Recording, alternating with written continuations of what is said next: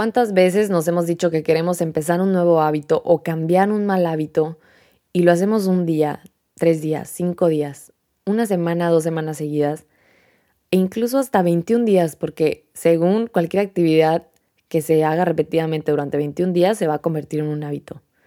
¿Qué clase de estafa, qué clase de mentira nos han dicho y hemos caído?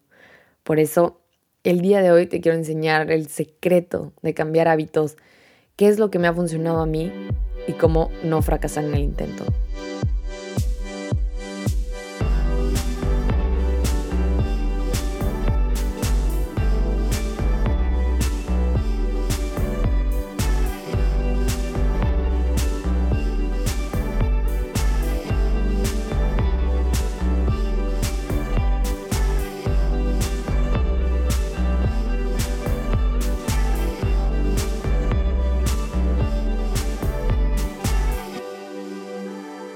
Hola, hola, espero que estén muy, muy bien. Gracias por escuchar una vez más, por tomarse el tiempo, o sea, cual sea la razón por la que estás aquí, gracias de todo corazón. Y si estás aquí porque te llamó la atención el título, por eso lo hice, porque está fuerte y yo me quería comprometer contigo y conmigo misma también a que lo que dijera fuera realmente de calidad, que fuera bueno, que te sirviera. Y si a alguno de ustedes le llega a servir esto, yo voy a ser la más feliz. Yo sé que a muchos les va a servir. Por eso es que le quise meter todas las ganas y me tardé un poquito más de lo esperado, pero por fin ya llegó y está para quedarse. Entonces, vamos a empezar. Si recuerdan, en el episodio anterior decía que para poder cumplir nuestras metas tenemos que hacer hábitos que estén basados en la identidad, es decir, en lo que queremos ser, entonces, cada hábito va a depender de la situación y de la meta que tú estés persiguiendo. Mis hábitos no van a ser los mismos que los tuyos y los tuyos no van a ser los mismos que de las otras personas, porque cada quien va a decir cuáles son esos hábitos que te van a llevar a ser la persona que tú quieres ser. Pero, oye, no sé qué hábitos tengo que hacer para poder convertirme en la persona que quiero ser. Ok, entonces, primero pregúntate, ¿qué es lo que tú estás haciendo ahorita, actualmente, que te está ayudando a convertirte en esa persona? ¿Qué, qué hábitos tú estás practicando ahorita?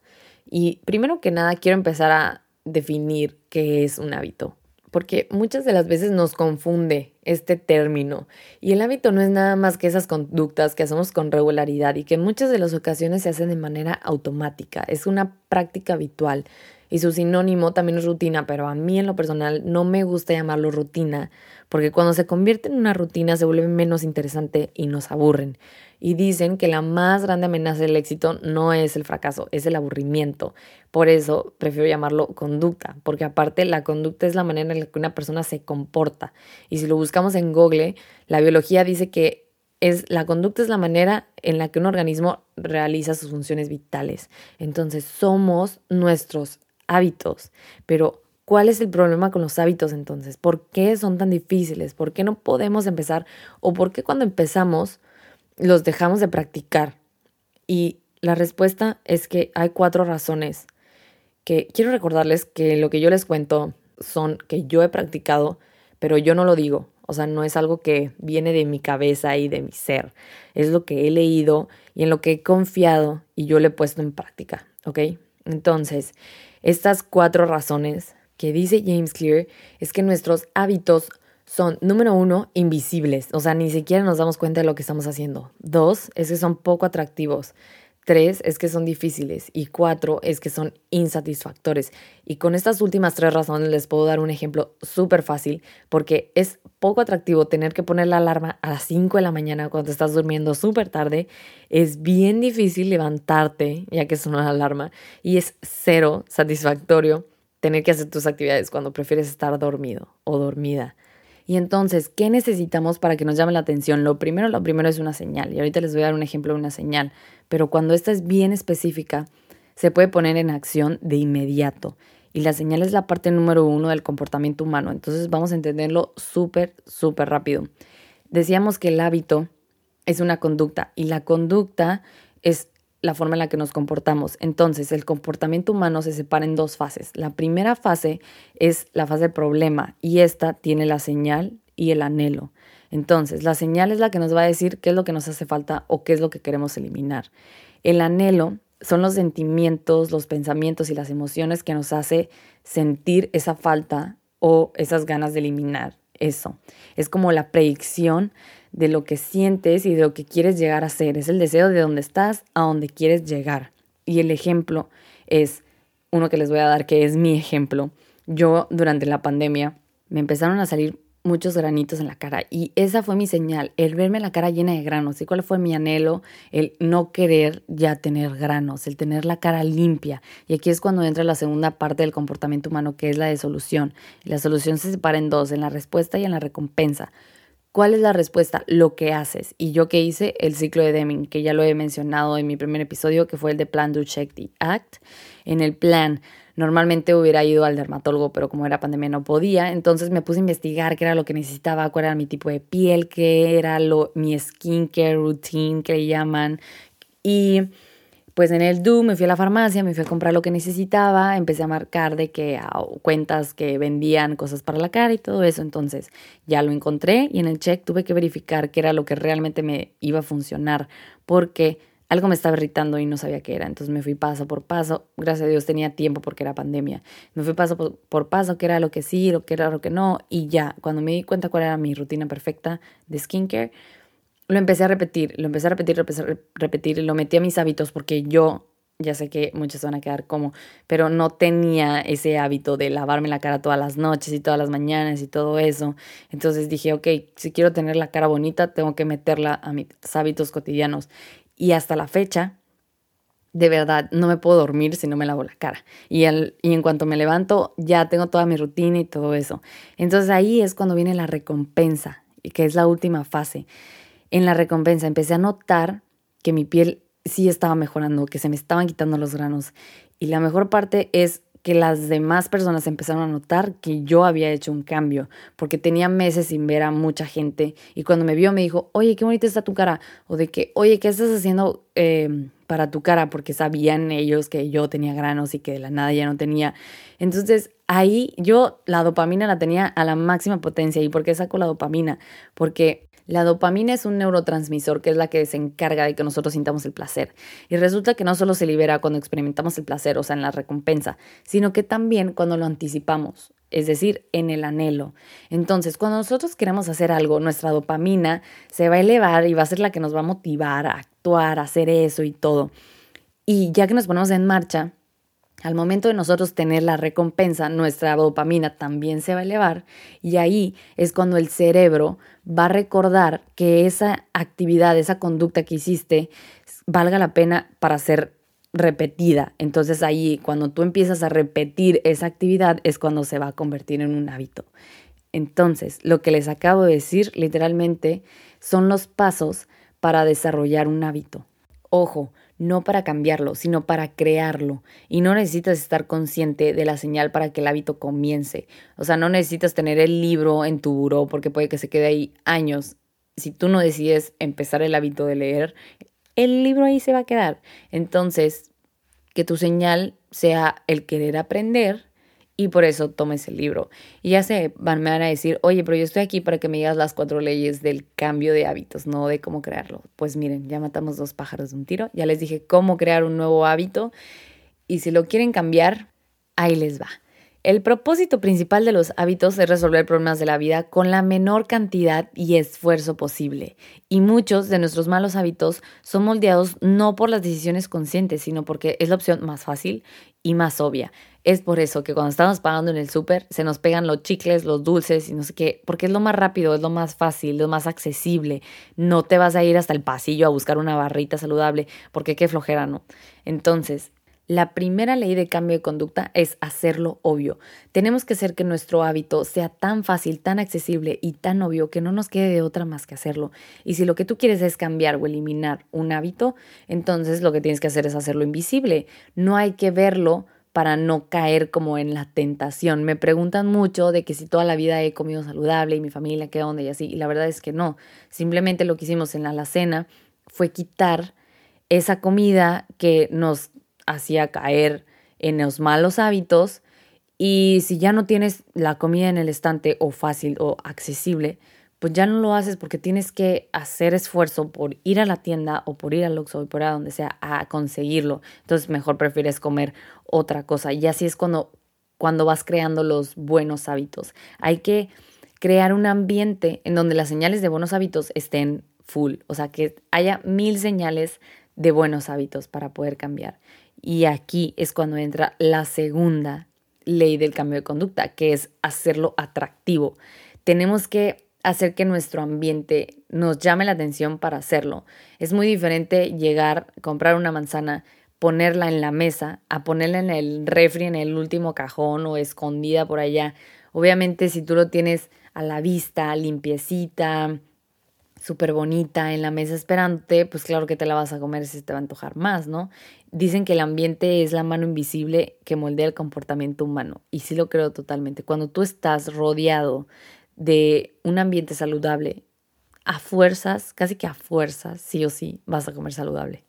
¿Y esto por qué? Porque la habilidad sensorial más poderosa del ser humano es la vista. Si tú tenías mucha hambre y vas a la cocina y en la mesa lo primero que ves es un pastel y tú tenías ganas de una fruta, muy probable te vas a comer el pastel en vez de ir al refrigerador y sacar la fruta porque es lo primero que ves, es lo primero que te llama la atención. Y aquí es cuando debemos de meter la tercera ley del cambio de conducta, que es hacerlo sencillo.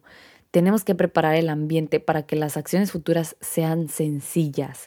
Si tú ya sabes que a las 5 o 6 de la tarde te va a volver a dar hambre y ya quieres empezar a comer más saludable y todo eso, evita la tentación de tener que ver el pastel en la mesa, mejor mételo al refri, saca la fruta, lávala y pon la lista para que en cuanto tú llegues agarres la fruta. Y ese es un ejemplo de alimentación, pero sea cual sea el hábito que tú quieras desarrollar, por ejemplo, si quieres hacer ejercicio, deja lista la ropa y los tenis que te vas a poner cuando, en cuanto te levantes, en vez de tener que estar buscando y que sea más difícil y que te pase más tiempo y que al final digas de que, ay, no, ¿para qué hago ejercicio? si tú lo que quieres es leer más, deja el libro listo en un lugar en donde tú lo puedas ver y que cuando vayas a hacer esa actividad sea mucho más fácil. James Clear tiene una estrategia que se llama la regla de los dos minutos, que dice que cualquier hábito nuevo que te propongas, la actividad antes de hacer ese hábito no te debe de tomar más de dos minutos. Es decir, si tú quieres leer un libro, leer una página no te toma más de dos minutos. Entonces por ahí tienes que empezar. Hacer los pequeños cambios que sigo mencionando y siempre lo digo. Esos pequeños cambios va a hacer que tú puedas completar tu hábito. Si tú quieres correr un, maratón, ponerte los tenis no te lleva más de dos minutos. Entonces ponte los tenis para salir. Todos los hábitos nuevos, una actividad antes no te debe tomar más de dos minutos. Y por ende, cuando tú haces esa primera actividad, es la que te va a llevar a poder cumplir ese nuevo hábito. Entonces, hay que hacerlo obvio, hay que hacerlo atractivo y hay que hacerlo sencillo. Una vez que ya tengamos esas tres leyes, viene la cuarta y última ley de cambio de conducta, que es hacerlo satisfactorio. Hay que vivir esas experiencias de satisfacción, de saber que lo que estamos haciendo lo estamos haciendo bien. Y acuérdense que la dopamina, el placer, le va a enseñar a nuestro cerebro a que una conducta vale la pena ser repetida. Entonces, cuando tú sientes emoción, vas a cultivar esos hábitos. Y el problema aquí es que muchas de las veces la satisfacción viene como a largo plazo. ¿Y qué puedo hacer para sentir una satisfacción inmediata? Una de las herramientas o estrategias puede ser un historial de registro. Es decir, si tú quieres empezar a leer libros, pues tener una gráfica de libros o una biblioteca visual, se le llama. Esta la aprendí de Rorro Chávez, de hecho tiene un podcast que habla de cómo usar una biblioteca visual, en donde tú vas leyendo y vas llenando como una gráfica, con un plumón, con una pluma, lo que sea. Y así tú vas sintiendo una satisfacción de que en ese momento ya lograste algo y al final, pues con el paso del tiempo, obviamente vas a ver una satisfacción más grande, pero también la anticipaste, no, no hubo necesidad de esperarte hasta el final para sentirte bien y eso es lo que hacen los historiales de registro. Otro ejemplo sería un calendario normal, ya sea el hábito que tengas, si tú lo cumpliste en el día, vas tachando. El famoso no romper la cadena o no romper la rachita. No sé si se acuerdan de Snapchat, pero yo a mis 16, 17 años era un hábito tener que mandar una foto diaria o un mensaje diario para no romper la rachita. Y digo, no es que sea un buen hábito, simplemente en ese momento yo no tenía tantas obligaciones y hay que admitir que es una muy buena estrategia. De hecho, hoy en día la sigo utilizando en una aplicación que se llama Bible App. Todos los días yo cuando me levanto hago una oración, abro esta aplicación, leo el versículo del día y está, la verdad está muy padre, yo la recomiendo mucho, luego se las paso cuando quieran, pero les digo, yo que quiero mantener mi fe todos los días y que parte de mis hábitos de la mañana es rezar, el hecho de que tenga esa aplicación, la rachita, de que no la perdí, es lo que me motiva de que, ok, sigo cumpliendo mi hábito.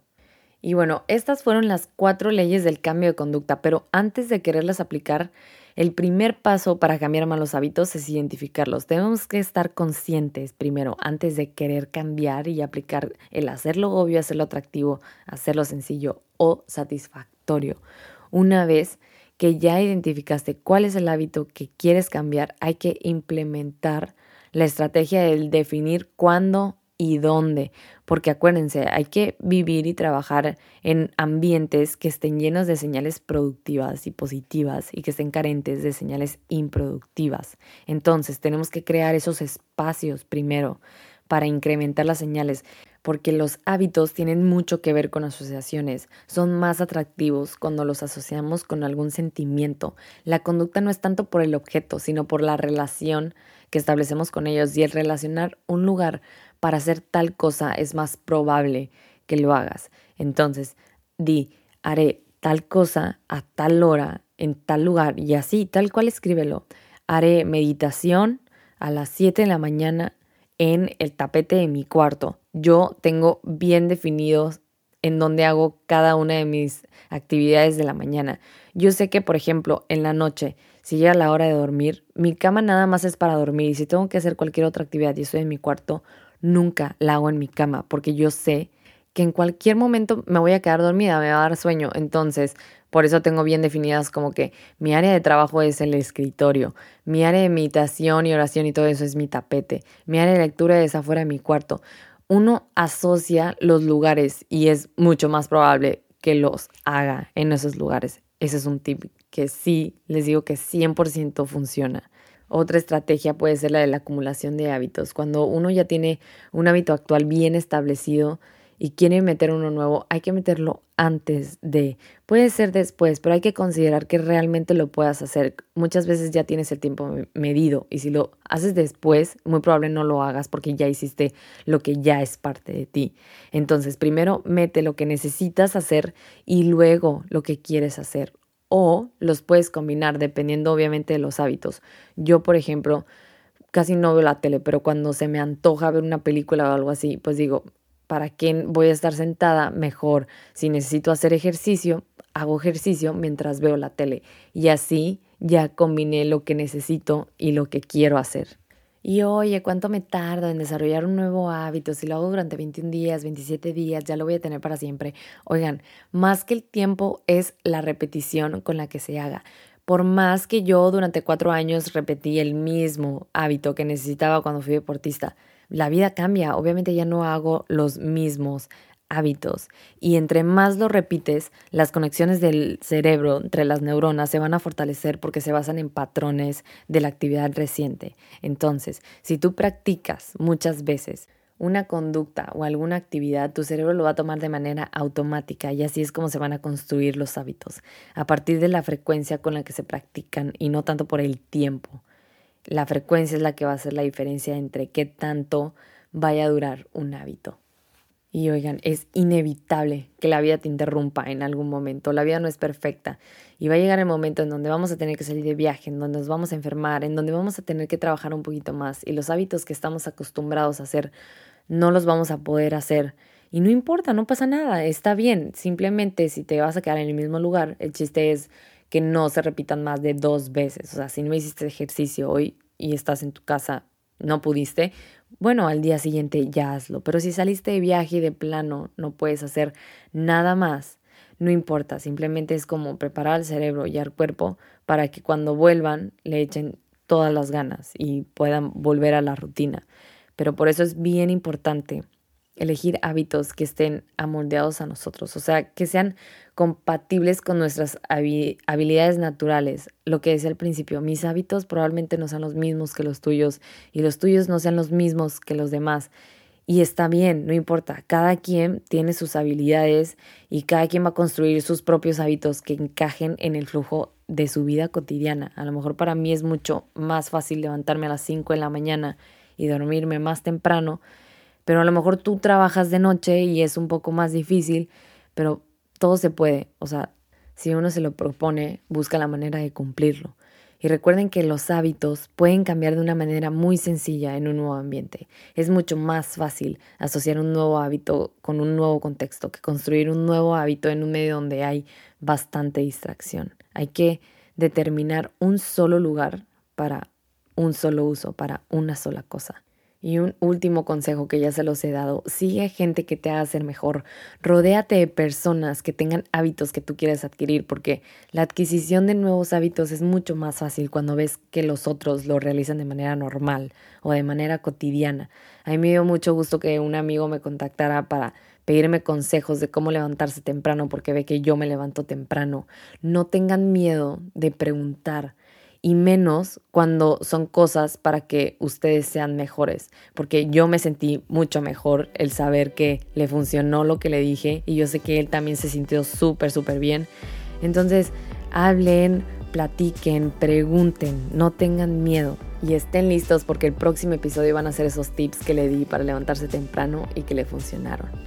Y me quiero ir con esta frase de Carl Jung que dice que Mientras no logres transformar tu inconsciente en consciente, la inconsciente va a guiar tu vida y tú lo llamarás destino. Entonces,